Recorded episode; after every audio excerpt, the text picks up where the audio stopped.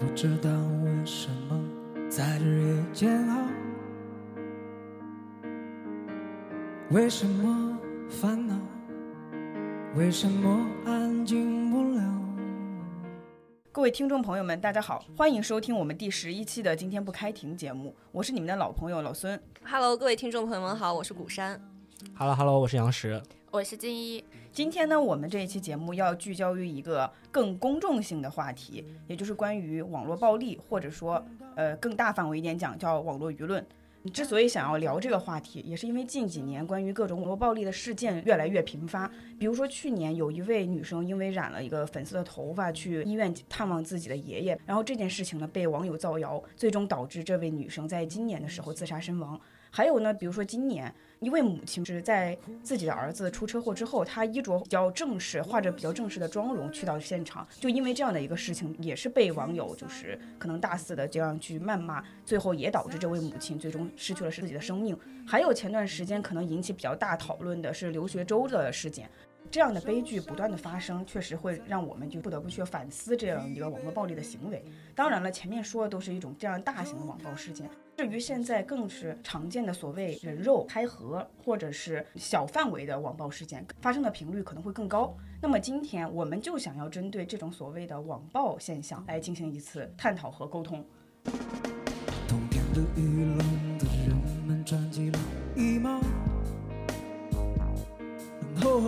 厚的少之又少的微笑。呃，在开始聊这个话题之前，我们聊一聊大家自己在网络上进行冲浪时候的一个感受啊。因为这个事情呢，我想起早年看过一个罗翔老师有一期节目，他在节目上曾经提出过一个观点，他说法学的专业人士在互联网上的发声，他觉得是比较少的。当时我听到这个这个说法的时候，其实想了一下，确实好像现实中存在这种现象啊。就是作为我自己而言，在网络上往往是披着马甲，从来不以律师的身份去评价某一些社会事件。我不知道各位你们平时上网的习惯是怎么样的，大家可以先分享一下。嗯，我来说一下吧，就是我其实也是披着马甲冲浪的人，而且我可能早些年就是在还没有工作的时候嘛，就是法学生可能对于一些社会的热点有一些可能跟大众不太一样的视角，然后还会去发声，然后发生多了之后，就会感觉自己为什么看上去格格不入，因为我我个人理解啊，比如说是我们受过这个法学教育，所以我们在一些问题的嗯探讨上。会更倾向于说是我看一下有什么证据，或者是客观的材料是什么情况的，然后我再去评价这件事情，而不是一上来就站在一个可能群众会更容易有情绪表达的一个立场吧。这样的结果就是你看上去跟大家格格不入，然后就会遭受一些不认识的网友的评论或者是抨击，然后导致我后来就不太愿意再继续去做这样的一个发声或者这样的探讨了，然后就整体变得会更小心翼翼一些，因为即便是不认识的人去给你评论，然后给你一些很负面的评价或者是很不好的内容的时候，我觉得也蛮影响人心情的，所以就不太会愿意去发声了，尤其是现在会格外的注意让自己。不要去做太多可能会暴露自己真实身份这种内容吧，就是在马上再披一层马，就是这样。我觉得我可能跟古山姐很像，我可能在学校还是学生的时候，其实有时候很乐于去展示自己法学生这个身份，或者说顺便提及一下我们的母校啊，就类似于一种加成。但是其实工作之后会慢慢的把自己的马甲叠一层又一层，因为其实就像刚刚古山姐讲的那样，就是很多平台，比如说某博，其实更多的大家是一种。情绪化的输出，而不是而不是就是说观点的对立或者理性的分析。所以像我现在对一些事件的评论的话，即使我要在平台上发声，我也会选择好友圈或者粉丝圈这样小范围的限缩的分享。我是这样子，不知道金一怎么样？我以前读书的时候也是那种正义感爆棚，我管你是境内还是境外，都直接冲的那种。现在的话，反而觉得就是看一看有没有跟自己相似的评论，有的话直接点赞，也不会有什么风险，将来也不用害怕被人扒什么的。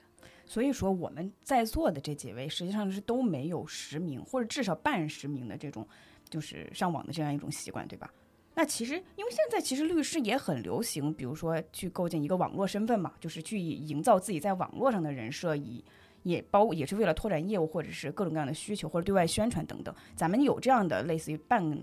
官方的这样的号吗？不管是哪一个平台上，我有吧。还被老板发现了。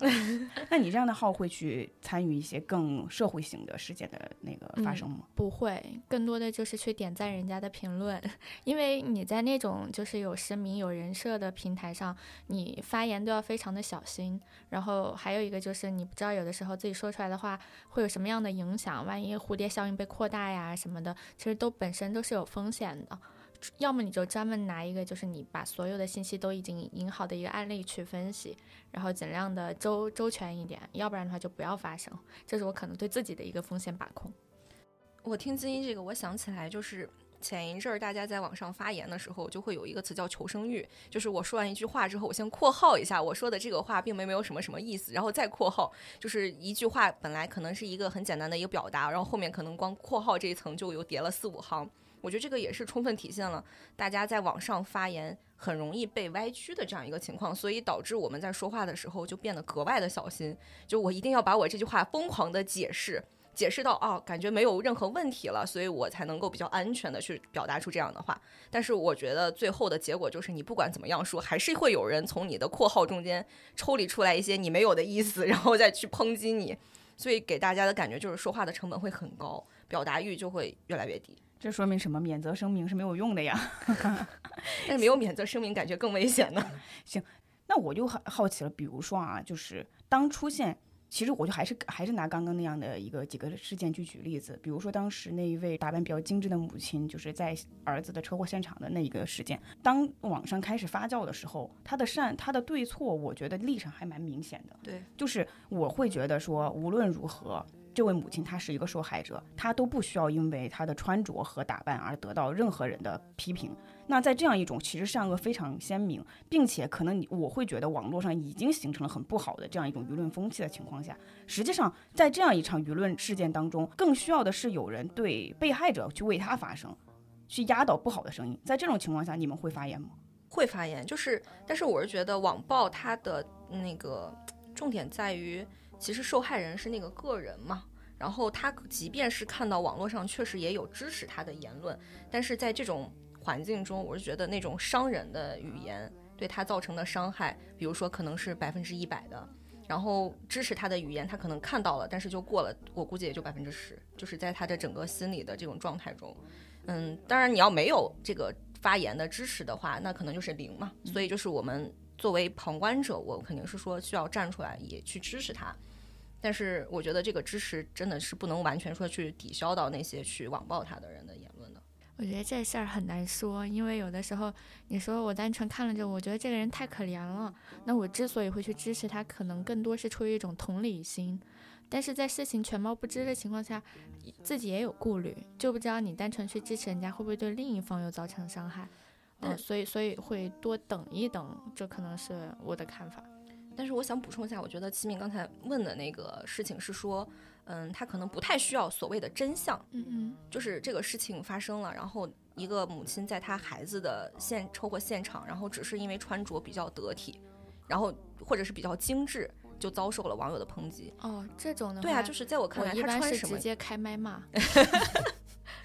对，谁骂他，我骂谁。就正义的路人，是的，就是这种时候，我们基本上，我觉得大家还是会站出来去支持。但是还是那句话，就是我感觉恶语伤人三月寒吧。嗯，我其实个人还有一个习惯，就是可能比如说，在一个哪怕是有争议的话题里边，我可能会觉得双一有一方的发言就是有点过分，然后我就会喜欢去当那个中立者，就是说。跳出去说，在事情真相没有说明之前，你这样说法是不是太过分了？用这样的评论的方式，想要去就是至少去表达一下，让大家不要太过分的这样一个一个一个态度。就这样的种类的评论，其实在我个人身上出现的是比较多的。那你会被人家回复评论骂吗？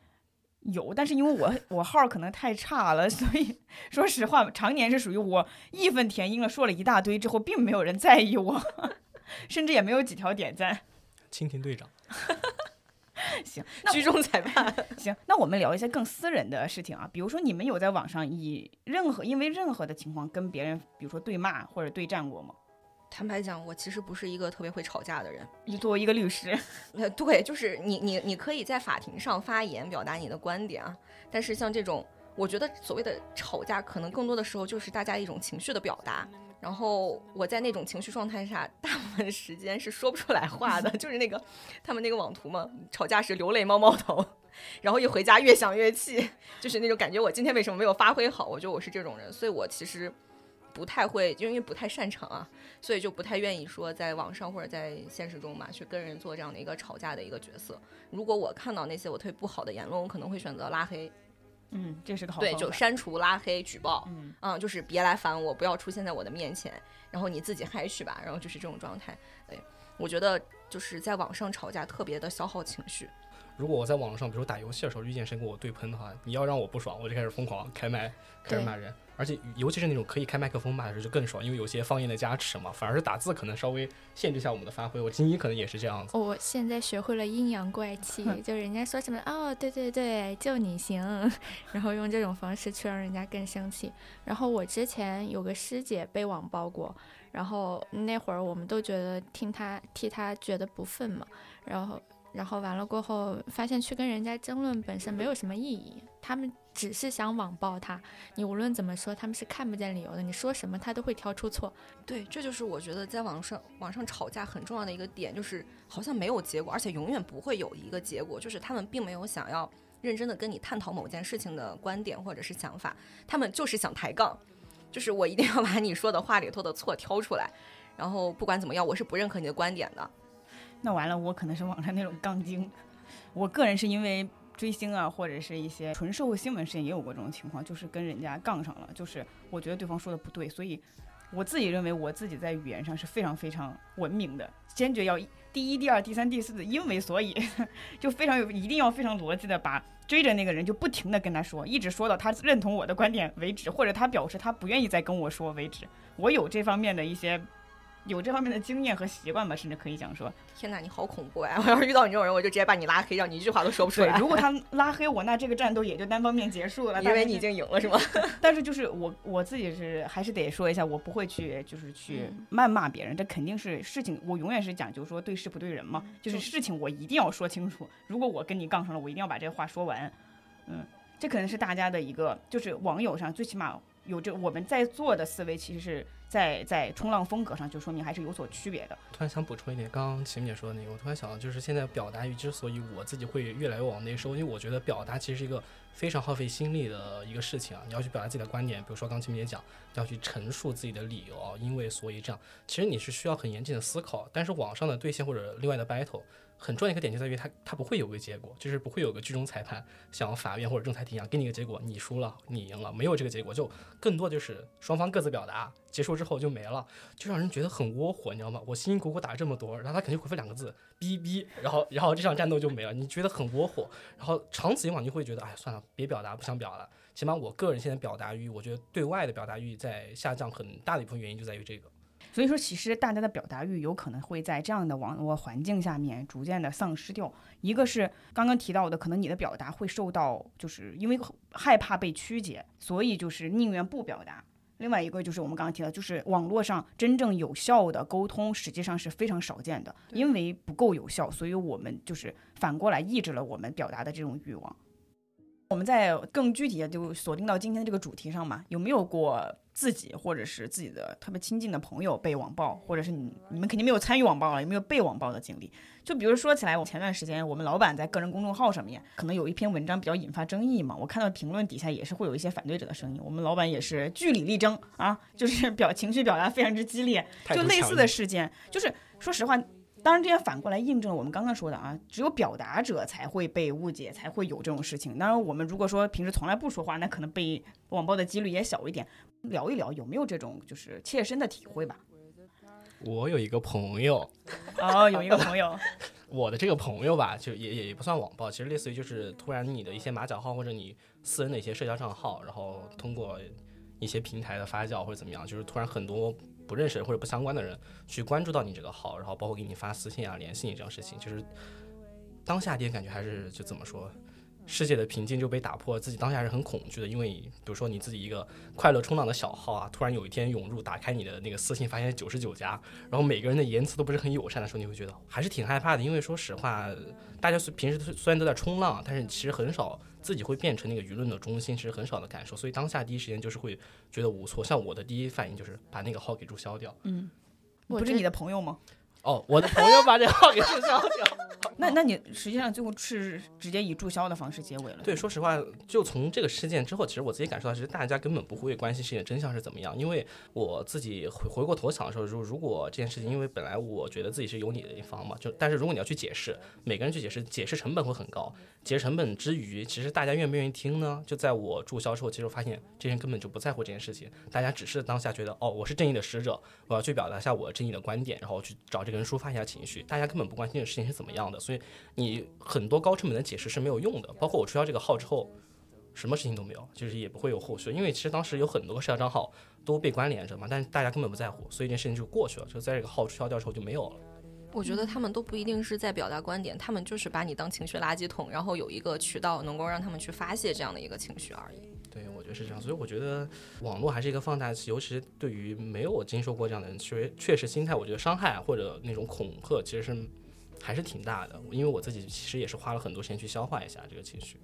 金英，你自己有这种经历吗？我有个同学被网暴过，然后从刚才杨老师的那个言论中可以区分，有一种人就是纯素人，不吃互联网这碗饭的，被网暴了一下也就过去了；但有的人他可能就是吃互联网这碗饭的，就互联网根本就不会忘记这件事儿。每当你以为淡出了过后，总有人提醒你啊，他当初可是被怎么怎么样了啊，你们不知道吗？我觉得这种声音是挺恶心人的。你看，像我们现实生活中做人啊，虽然可能有些人有些负面的事情啊，但是你过一下，觉得哎，这个人总体相处下来还是好的。但很多博主他们就不会有这种经历，他就会老被人拎着一些小缺点和小尾巴一直探讨。我觉得对人家来说，也许已经是比如说改过自新了，或者说想要重新做人了。但因为你一直这样拎着说，其实我觉得对人家来说也算一种伤害吧。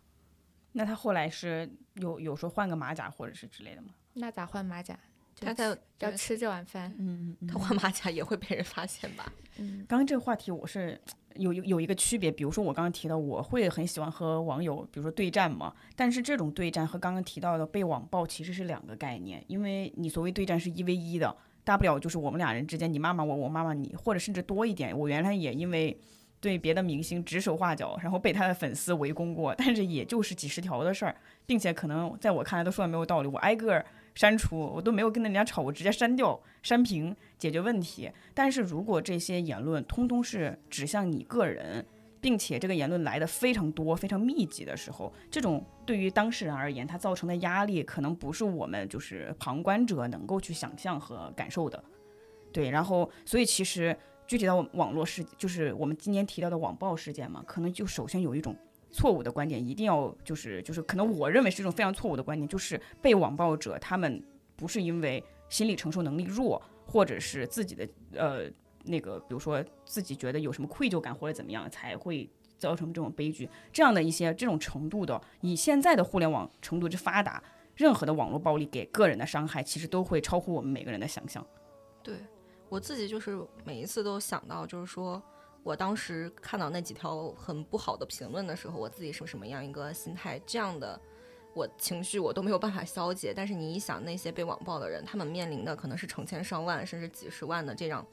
负面的消息，而且有的人说话真的很难听。我觉得这个跟你心理承受能力再强，你也没有办法去把它消解的，而且。人家做错了什么呢？就是我们经常说，很多被网暴的人就是因为一些莫须有的事情嘛，然后就被人这样说。所以我觉得大家就还是不要做这样的事情，真的是。如果你自己做这样的事情，你想想，当这样的话发生在你身上的时候，你是怎么样去处理的呢？这我想补充一下，其实说到心理承受的话，其实大家就试想一下自己在身边现实中的人，如果就是很亲近或者不怎么亲近，但是现实中认识的人对你线下一些负面的评价，可能就两三个人这样的评价，你都会自己会 emo 很久很久，就消解很久很久。那如果是通过网络这一个很大的放大器，把所有的这种负面情绪集中在你个人身上，而且是没有缘由的时候，其实你真的是，我觉得这种令就近似于让人窒息的这种压力是很难通过个体的办法去消解掉的。像我当时压力很大的时候，其实更多是因为我朋友，我朋友会站在第三方客观角度跟我讲这件事情，你到底有错没错，或者说大家过错程度是怎么样，会有人帮你做一个裁判，开引导或者开解你一点点。但如果当时没有任何任何第三方帮我去做一个疏解的话，其实当时我就会觉得啊，那可能真的是我的问题或者怎么样，我就会觉得，哎，那我做的太差劲了，这么多人都觉得我做错，那我肯定是做错了。其实我觉得大家不应该去过多的苛责，就是被网暴的那一方，尤其是他们没有做错任何事情的时候。刚刚大家等于说从自己的经历出发，对网暴这件事情有了一个更感性的，或者说一个一种一种认知嘛。那么回到就是这个公共议题上面，现在的网暴呢，其实形式可能会有很多种多种多样。比如说我刚刚的那个杨公子的那种经历，就是直接被人骂，就是可能本身就是实名出战啊。还有一种情况呢，比如现在可能常就我刚刚说的开盒嘛，嗯那就是说两方因为其他的一些争论。然后个人信息被就是被散播到网上，甚至有人会扬言说要给你所在的呃工作单位、你的学校去举报你这个人，或者是说去类似于去写信嘛，说这个人在网上发对某一个事情发表了什么不当言论啊，所以说这个人人品有问题，他的奖学金今年不要给他了，他的这个工作能力是不是有问题？我们是不是你们是不是应该要考虑开除他等等等等，这种现象现在其实也蛮常见的。我记得去年有呃或者是今年吧，当时有过一个事，就是两个律师。在飞机上，因为因为一杯咖啡，还是因为什么事儿，对吧？就是吵起来了。然后后来肯定就是发展到去刨这个人到底是谁，然后会有相互说给对方的律所写信，说，哎，你这个实习生不行，你这个律师不行，这样的现象其实也蛮多的。然后我不知道你们对这种事情是怎么看待的？其实我个人觉得啊，就是这种事情就太极端了，然后。很多时候，他们总是想要以偏概全。就比如说，这个人他是一个不懂礼貌的人，那我就一定要把这个人等同于他工作能力不强，他是一个坏人，然后他必须要失去这份饭碗。就是我觉得这个行为就是完全没有任何道理可言啊，或者他自己强行把他捆绑到一起，然后上纲上线。但我觉得整体来说都是一个非常极端，想要置人于死地的一种做法，就感觉情绪还是太偏激了一些。但我觉得这样的行为现在确实很常见，就是你在网上惹了我，不管你因为什么原因，我就不想让你活下去，我就想让你不好。比如说举报给你们学校或者是工作单位什么的。这么说起来，我忽然想起来，我之前有个朋友也遇到过类似的，他不是被网暴，他就是被个人，也是因为情感纠纷，然后被某个人就直接就说：“我知道你的名字和学校，而且我知道你马上要研究生毕业了，如果你再怎么怎么样的话，我就给你的导师写信。”让你导师跟今年给你延毕，就类似于这样这样的话，就是威胁。然后我朋友就直接跟他导师说了，然后他导师就发出了一声冷哼，就表示这什么玩意儿，根本就不是很在意。但是我是觉得这个算是他导师还比较明事理，对对对。但是如果你确实是遇到一个，嗯，比如说很在意这种舆论或者是社会评价的这种工作单位或者上级的话，那说不定有可能就会影响到你的。工作和学业了，对，这就是我想说，现在网暴有一种从网络世界蔓延到现实世界，它是可以直接产生影响的。它都不是说你个人的情绪，对，因为这个网暴事件受到什么样的伤害，而是你的工作生活会直接因为这件事情受到影响。关于这个问题，我是觉得，嗯，可能大家一定要认识到人是多面性的，就是这个人他在某一方面有一些些缺点，并不代表这个人整体的评价都是否定的。但是我觉得现在很多人想要把他。给扁平化，然后给极端化，就是只要做错了一点，那我就要把这个人整给整死，引号引号的啊。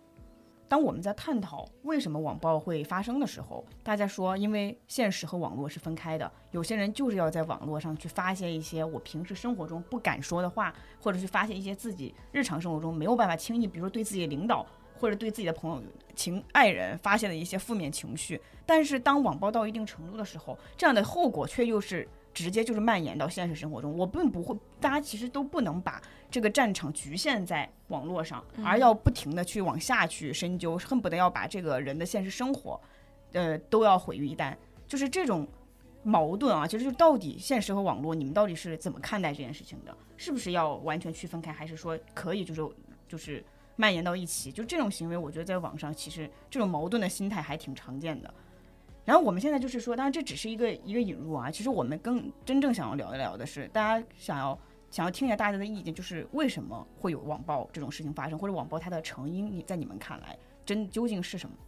就我会觉得网暴这个事情，其实说实话很复杂。像前段时间前几年，就现在还没有大规模的，比如实名制啊或者什么时候，大家会归结于说网络因为。呃，没有实名制嘛，披着马甲，谁也不认识谁，然后所以大家可以尽情宣泄自己的情绪。但说实话，随着近几年这种实名制的推行啊，其实网络暴力的发生的频率啊，也没有实际减少，很多甚至形成产业了嘛，就是有很多人是专门从从事这份工作，比如说搜索呀、开盒这种工作，已经变成一条产业链了。其实好像也不是实名制的原因，那我觉得更多可能就在于。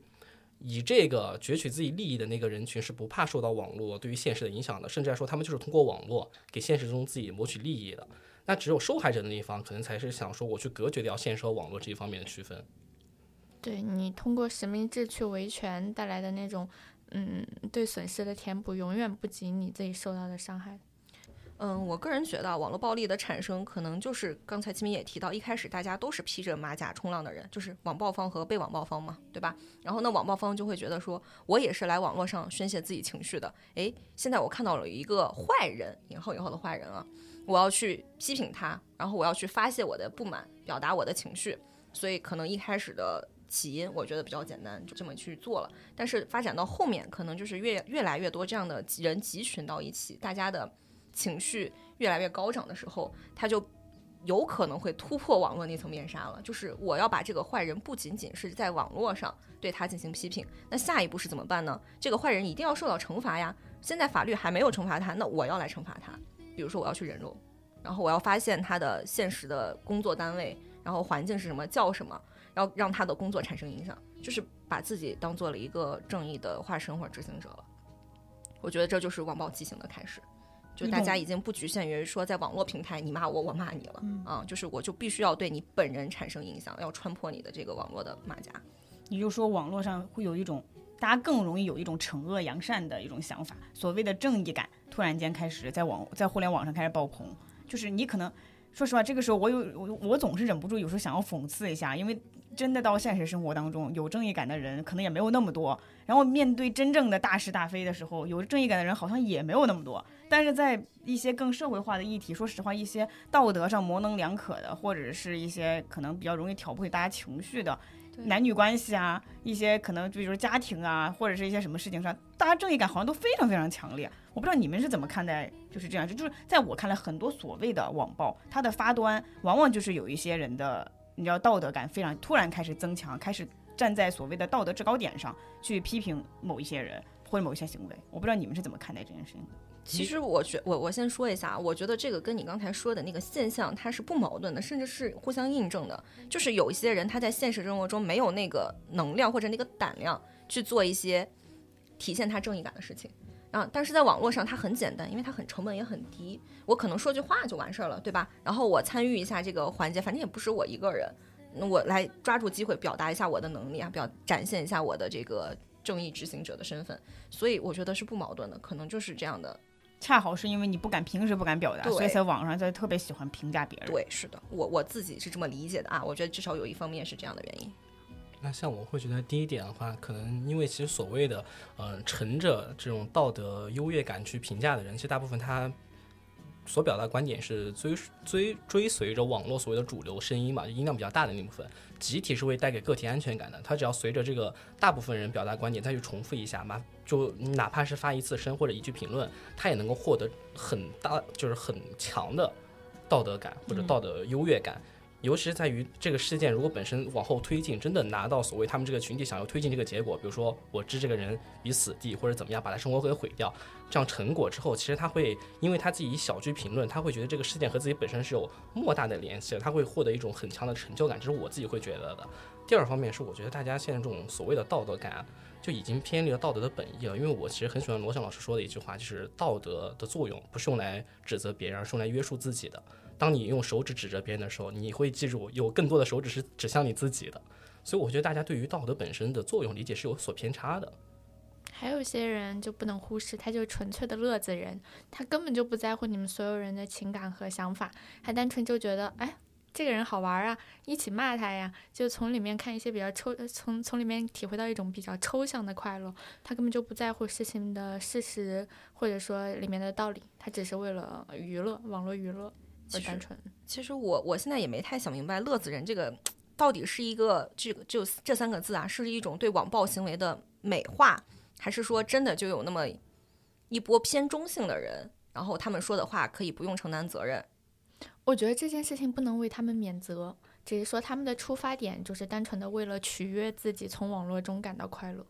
那我觉得可能很多网暴的人也觉得自己就是乐子人啊。但是是这样，我会觉得乐子人，所谓我们用乐子人去评价这个群体，他们不仅是对网暴本身，他们可能对很多事情他都是一种看乐子的心态。对，那都包括网暴这件事情嘛，对吧？对这件事情没有在为他们免责，只是在分析他们的成因，嗯为什么会这么做。我觉得你说的也有一定的，就是说一定程度上想要给自己的行为一个修饰，对，就是增加一个好听一点的前缀。我只是说在吃瓜，好像这就是鲁迅先生笔下的那种围观群众嘛，围观砍头的、鼓掌的人嘛。大家其实觉在自我认知里面，为了让自己的所谓的负罪感更弱，就会形容我自己只是在就是看乐子，而说而不去认为分析自己的行为究竟在是不是在给别人进行一个评价，或者带给别人什么样的影响。那说到这个，其实我就很想就想到那个很经典的法考案例题啊，包括现实发生的，就是比如说一个人在天台上想要跳楼，下面很多人去围观，你就会发现很奇怪的一个现象，有些人在那边等一两个小时之后，他竟然会对要跳楼那个人喊：“你怎么还不跳啊？你快跳啊！”其实这种这种心态，你有时候在网络上也能看见，但是你在现实当中，你会发现，就这种成因真的很难去理解，就是为什么会有人用这样的心态或者做出这样的行为啊？不仅是在网络上，其实现实中也会有这样的做法。我觉得这种真的是一种所谓人性上的弊端吗？还是怎么样？我觉得成因还是蛮复杂的。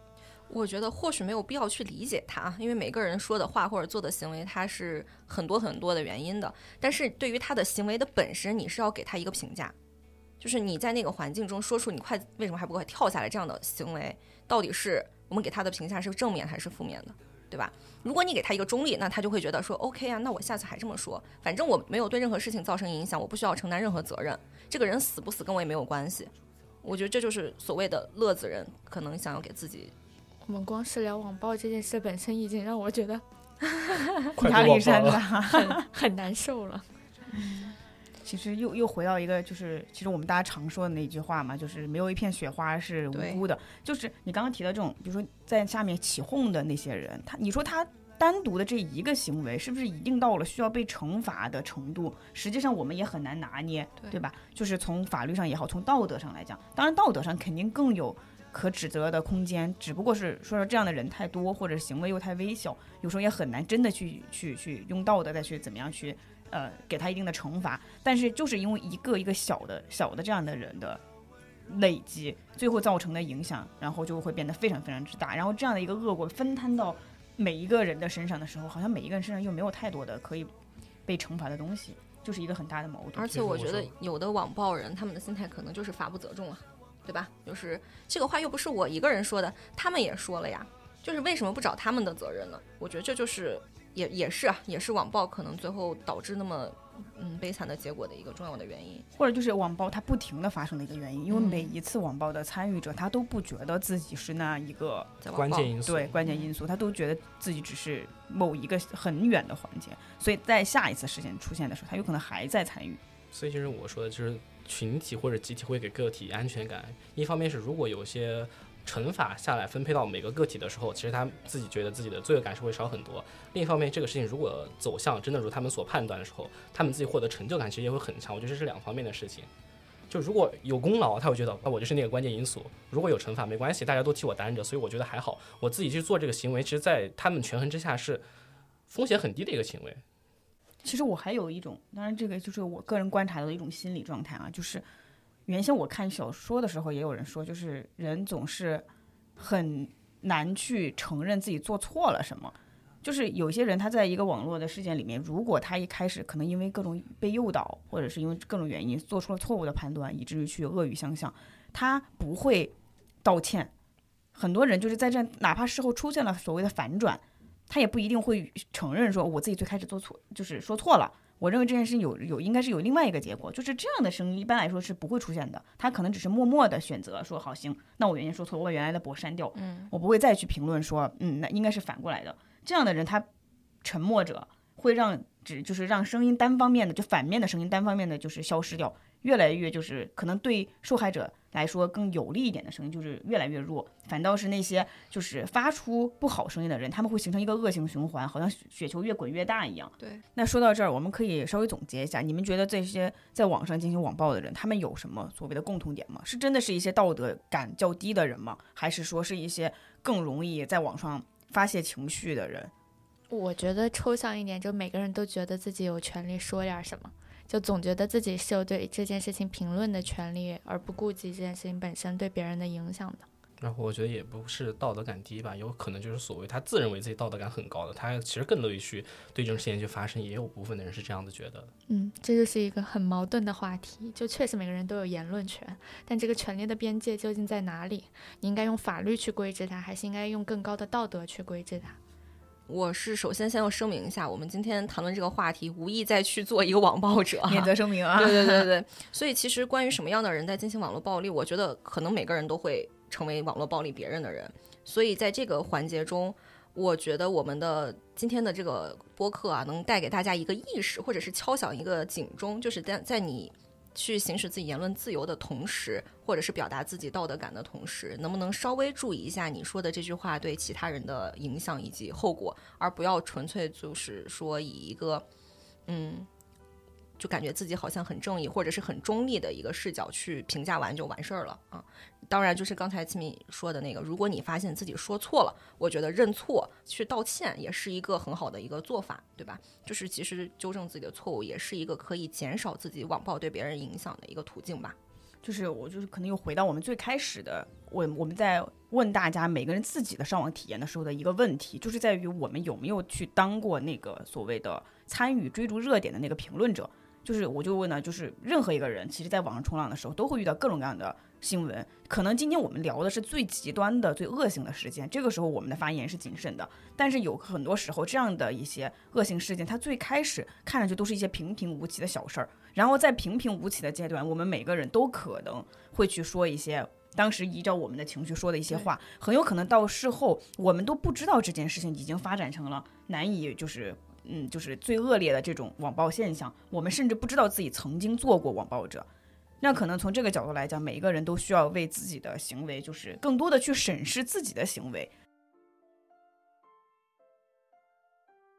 我们前面聊了这么多和网暴有关的话题，其实我能感觉到今天在这个播音室里面，每一个人的心情其实是有点沉重的。这个话题可能和我们个人的。情绪体验和我们看到的一些悲剧的事件都有关系。就是聊到这个层面上，我们肯定要在最后要有一个更积极的一个回应，那就是如果出现了网络事件、网络暴力的这样的事件，应该如何去维护自己的权利，如何去保护自己？我知道现在国家其实很看重这件事情，有颁了很多样的这些法律嘛，法律法规专门去规制和针对网络暴力的。所以总的来讲，从我们作为律师，肯定有一些。呃，法律上的建议可以提给我们的听众朋友们。当然，更多的，既然我们除了就是我们每个人也都是个体，都是独立的个人，那我们从个人的角度也会有有一些什么样的经验可以分享给大家的。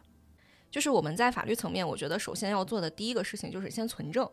就是可能大家会觉得我看到这个事情真的很烦，那我觉得两两个建议啊，就是嗯，你要么就是硬着头皮把这个事情截图，要么让你的朋友来做这样的事情，就是你信得过的朋友或者家人来帮你做存证，这个很重要。嗯，对于这种网络侵权纠纷，你可以选择，如果比较更专业的啊，像我们会用一个叫做“权力卫士”，我不知道这个好不好说，一个叫“时间戳”，或者大家去搜别的都行。它是一个类似于公证的一个存证平台。然后，如果你觉得这样过于麻烦的话，其实也可以先提交截图或者是录屏这样的方式，至少把这个证据先固定下来，不要说一气之下我先把它删了。啊，这种心态也能理解，但是在发生这样的侵害的同时，我觉得我们作为受害方还是要先把它确定固定下固证啊，是一个很重要的事情。然后第二个就是你可以直接在网上立案，然后做一个网络侵权纠纷，比如说北京的话，那你可能就去北京互联网法院。现在他们关于网暴这种侵权的纠纷，整体来说流程化已经非常明晰了。然后最后，如果你实在记不住这些该怎么做的话，给大家一个建议：你随便在比如说某博呀、某某书平台，你去搜一下，如果被网暴了该怎么办？大家现在基本上都会有这种各大博主的一些流程的操作，大家可以跟着学。就是一定要积极的拿起法律的武器来维护自己的权利。就像我们刚才说的，有的人可能觉得自己被网，嗯，自己去实施网暴之后不会承担责任，所以他就会一直的不停去实施网暴。那我们就要从我们的这个这一次的网暴中，让他来承担责任，让他知道这样子做是有后果的。那这里补充一个博主叫小雪，她在面对别人那种。造谣的时候，他在取证、固证，包括发律师函、起诉这一套流程做得非常好，大家可以去参考一下他的视频。就是我还能想到一些点啊，因为嗯实际上我能理解大家对用法律维权这件事情总是好像不那么的信任，或者有一些人啊可能会觉得不那么信任，主要是因为时间太慢，觉得流程很长，我从起诉到最后拿到结果可能过了很久很久。但这件事呢，首先就是希望大家在遇到如果真的遇到网络事件，首先要对法律有一种信任心态，就是我们可以。法律永远会站在你的背后嘛，你就可以用法律武器来维护自己的权利，这是一定要有要要记住这件事情的。其次呢，可能有一些从很多细节的角度来讲，因为网友大家第一反应就是，哎，他是马甲嘛，他就一个一个网络上的账号，我也不知道这个人是谁，我要告他，我怎么告？对吧？这很多人都会有这种困惑。实际上，现在我们能想到这些困难，肯定都已经早就已经就是制度上已经有解决办法了。你可以直接向先起诉平台，要求平台去提供这个造就这个这个用户的个人信息，然后把变更这个个人作为你案件的被告。等等，然后除了所谓民事我们自诉去进行侵权之外，实际上你去公安局直接以侮辱、诽谤罪等等这样的罪名，直接去就是用刑事的手段去维护权利。这个行为呢，当然我知道实践当中在没有造成特别严重的后果。的情况之下，他可能不一定啊会有直接的一个，就是你去报案可能不一定有能能有直接的反馈，但是呢，他这个行为的威慑力可能要比你们想象中的更大，尤其是比如说你把你的报案记录直接亮到网上，他能给你的就是所谓网暴你的人也能形成一定的一个反击嘛。这也是我们就是通过这样的一种不一个，包括你去民事起诉也是一样，起诉完之后迅速把自己立案的信息发到网上，那大家就是你你你既然骂我，那我也要快速回击嘛，也算是给那些网暴人的一点点小小的引号引号的教训。还有一个方面呢，就行政法方面的一个处罚，一般在线下更有用。就比如说人家骂了你，记得存证，然后包括他微信截图、短信骂你，你直接存证，然后直接报案。然后在治安管理处罚法还是违反了第四十二条的规定的啊。还有一个层面呢，其实是在于，如果你没有对他谅解，那他会留下相关的记录，可能对他将来就业呀，还有比如说考试啊什么的，是有一定影响的。很多人会比较看重这一点。对，就是说法律，所谓法律的武器，虽然说它可能使用起来比较漫长一点啊，但是它的影响力同同样也是更大一些的。这种时候就是不要因为说一时的情绪，觉得呃可能我不能立刻扇回去，把这些巴掌扇回去，就放弃了用法律的方式去保护自己，这是不可取的。那刚刚我们说了是一些法律上的手段，其实啊，就是我觉得对于网暴被网暴者来讲，他们个人的心态可能是一个更值得关注的问题。像刚刚其实我也讲过，我觉得很重要的一部分可能在于向你身边的核心圈圈层去寻求一些帮助，不管是你的朋友、家人，还是说你的师长，我觉得都是很好的一个去向。因为网络上这些风波过去其实会很快，然后当当你觉得这风波平息的时候，你自己心理上留下的这些褶皱怎么去抚平呢？我觉得很重要的一个抚慰对象就是你身边这些核心圈层，因为你自己的现实生活是建立在这些圈层之上的。我觉得所以可以大家可以多去寻求这部分的帮助。嗯，我补充一点啊，就是我觉得，嗯，确实刚才咱们也提到了，法律它的维权会有一定的滞后性，它没有那么那么立刻啊。那我觉得比较有效的一个方法就是先断网吧，先别上网。就是你在那个环境中看到反复看到那样的措辞，我觉得任何一个人情绪都不会积极的。所以就是一个客观上让自己去避免接触这样负面情绪的方法，就是先断网。然后断网之后，我觉得就是在实际生活中给自己找一些事情去做，然后包括刚才嗯小杨同学提到的，就是跟身边的朋友们啊、家人去沟通。如果真的是觉得到特别难受的程度，也其实建议大家去做一些心理咨询。其实我觉得这个点可以跟刚刚金一有一个点就是联系起来，就是说，如果除非你是专门吃互联网这碗饭的，否则这件事情就是其实跟你就是很快就会过去。作为一个对于大部分普通人来讲，你在网络上可能今天所谓的铺天盖地的网暴，只是这个网络海洋里面的一点小小的涟漪，它很快就会过去。真的发生了，我们古山的逃避不可耻但是非常有用的一个方法，那就是退网保平安，这是一定可以使用得到的。但是我忽然想接着再谈一下，就是如果真的是吃网络这碗饭的人，那他们面对网暴，他们是不是就是至少这条路径就已经被堵死了？我是感觉就是他们可能很难通过退网保平安这种途径去实现，因为他们毕竟这是他们的工作。还有一个就是，当你已经吃上这碗饭，你就很难再接受普通人的生活对，这就是我想说的。那那可能他们是不是就被迫得有一颗强心脏，就是面对对网暴？如果他真的能吃网络上的饭的话，其实他的支持者也会是一个很庞大的群体，所以他的拥趸其实也会很多。其实他对抗这包这部分负面能量的，嗯，怎么说力量来源其实也是很多，会比我们普通人多很多。嗯，人还是要慢慢去调整自己的心态的，就是人家怎么骂你是另一种生活，但你自己的生活始终都是你自己的，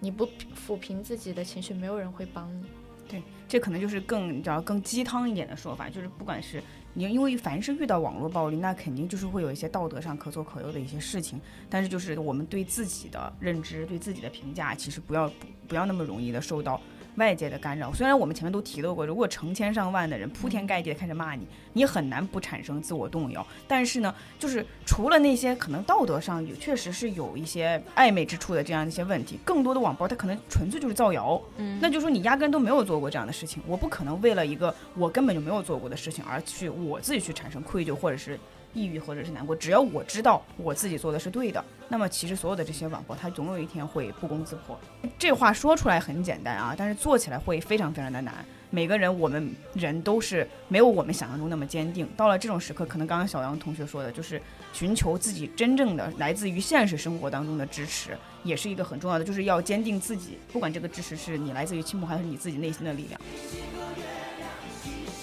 好的，今天的关于网络暴力的节目呢，我们就大概先聊到这里。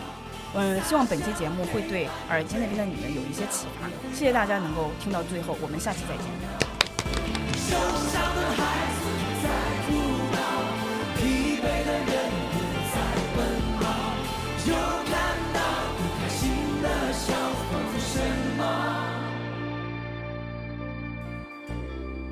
什么？都不知道。